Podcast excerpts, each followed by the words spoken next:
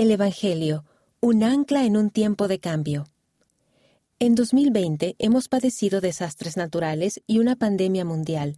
Hemos estudiado el libro de Mormón a través de Ven Sígueme con nuestros hermanos de aquí y allá, y nos hemos unido por todo el mundo en ayuno y fe. En un mundo cambiante, podemos anclar el alma en el Salvador Jesucristo y en su Evangelio restaurado. Esperamos que estos y otros artículos de este ejemplar le ayuden a sentir el espíritu de la Navidad, el espíritu del Señor. El elder D. Todd Christofferson enseña por qué necesitamos un Salvador. Véase la página 12. En Compartir la luz del Salvador durante la Navidad se sugieren algunas ideas para ministrar en esta época navideña. Véase la página 8.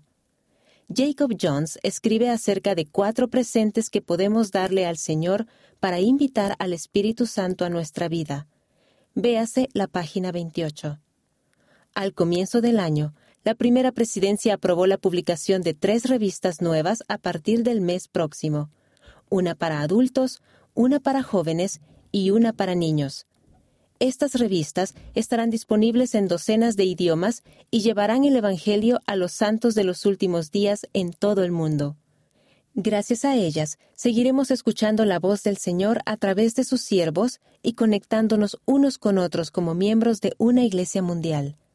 Aprenda más en la página 6.